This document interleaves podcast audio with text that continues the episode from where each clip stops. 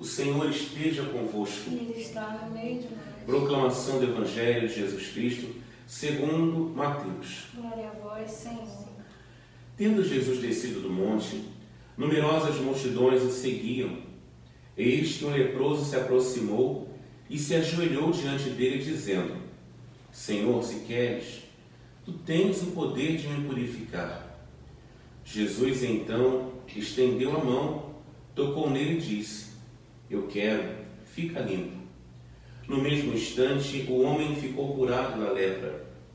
Então Jesus lhe disse: Olha, não digas nada a ninguém, mas vai mostrar-te ao sacerdote e faz a oferta que Moisés ordenou para servir de testemunho para eles. Palavra da salvação. Glória a vós, Senhor. Se queres, tens o poder de me purificar. Queridos irmãos e irmãs, hoje, hoje sexta-feira da 12 segunda semana, o Senhor no Evangelho, Ele é muito claro conosco. Bonito que o Senhor diz, o Senhor concede a cura de um homem leproso. Mas é interessante que essa cura, ela não é somente de uma única via, ou seja, o Senhor quem cura, mas para a cura acontecer foi necessário o desejo também daquele que era leproso. Jesus cura, porque Ele é o médico dos médicos. O Senhor realiza maravilhas, mas é necessário também nós queremos a cura. Porque muitos, muitas vezes a maior dificuldade é que nós queremos a cura, queremos que Deus realize, mas nós não verbalizamos, nós não falamos para Deus o que precisamos. Diz a palavra de Deus, tendo Jesus descido do monte, numerosas multidões o seguiam. Eis que um leproso se aproximou de Jesus. Primeiro passo para a cura acontecer é se aproximar de Jesus.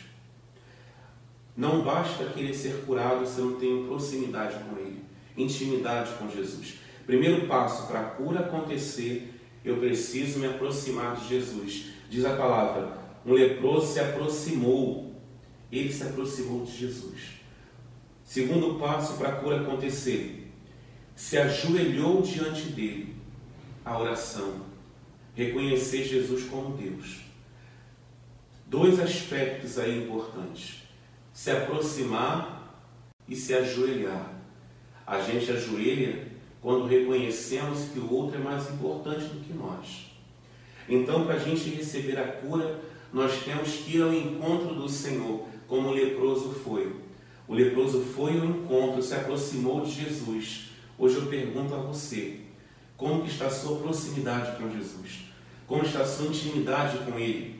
Muitas vezes nós podemos dizer, puxa Senhor, faz cura isso. Puxa Senhor, realiza isso, realiza maravilhas, acaba com isso, acaba com aquilo mas eu estou próximo de Jesus ou eu estou apenas falando para Ele realizar tal coisa? Estou próximo do Senhor? Eu tenho rezado todo dia, eu tenho tirado meu tempinho para poder estar sós com Deus? Como que está a minha vida? Puxa, Padre, eu não tenho tempo para poder parar, para poder rezar. A gente não tem tempo para poder comer. A gente tem tempo para poder se alimentar. E olha que não precisa ser uma hora, não precisa. Se pudesse, claro que era ótimo mas você conseguir 5, 10 minutinhos pra, por dia para estar com Jesus, lendo a palavra, rezando o seu terço, lendo um livro espiritual, tendo uma intimidade com Jesus, isso é necessário.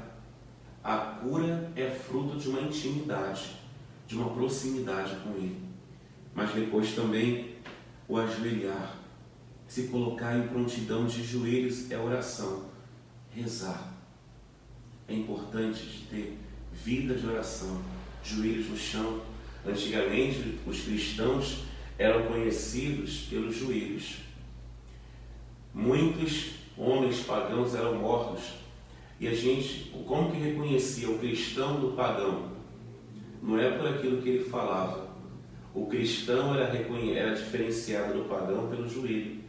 Porque olhava para o joelho de um cristão quando olhar para o joelho de uma pessoa e via que, ela, via que era um joelho calejado, é porque via que aquela pessoa era uma pessoa de oração.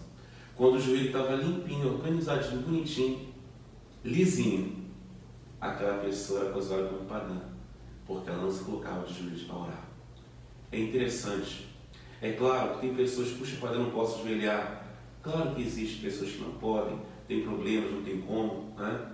mas a oração ela é necessária. Se eu não posso ajoelhar, eu posso, igual o Dom Alano fala, né? Genuflexir, genuflexar o nosso coração. Um coração genuflexo. Coloca o joelho, o coração de joelhos diante do Senhor. Depois também, segundo passo é esse, o primeiro passo é a proximidade, segundo é a vida de oração, e o terceiro está lá no Salmo de hoje. Cantai hoje para Deus um canto novo, o louvor. O canto manifesta louvor, alegria, gratidão. Muitas vezes nós queremos ser curados, mas a gente vive na tristeza, vive na melancolia, não tem alegria, não louva ao Senhor, a gente acorda pensando nos problemas, já acorda triste, já acorda desesperado. Terceira condição para a cura acontecer. Você quer ser curado? Terceira condição: louvar a Deus. Louvor. Por meio do louvor, Deus habita. Tem uma canção que tem que falar isso, né? Deus habita no meu coração, no seu coração. Que bom saber que Deus habita. É no louvor que Ele habita. Então, três pontos, três regras essenciais. É muito fácil, meu. Jesus me cura. Isso é muito bom a gente pedir. Ele vai curar. Mas é necessário também dar o meu passo. Intimidade, oração e louvor. Intimidade, proximidade, como o Evangelho diz. Oração. Pare um pouquinho, cinco minutos pelo menos por dia. E louvor. Louve a Deus. Não fique só reclamando, murmurando. Ah, mas estou preocupado. O mundo está passando por isso. Ah, como é que vai ser? Como é que vai? A gente, tá, a gente sabe tudo isso. A gente não pode tapar o sol com a peneira, é claro, com certeza, tantas coisas difíceis acontecendo. Mas o louvor não pode deixar de existir. Temos que louvar a Deus, porque Deus é muito mais do que qualquer pandemia que possa acontecer.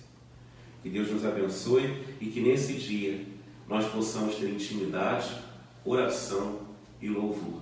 Esse é o tripé para que um dia, no tempo certo, a cura dele venha sobre nós e nos faça homens novos e mulheres novas. Louvado seja nosso Senhor Jesus Cristo. Para sempre seja louvado.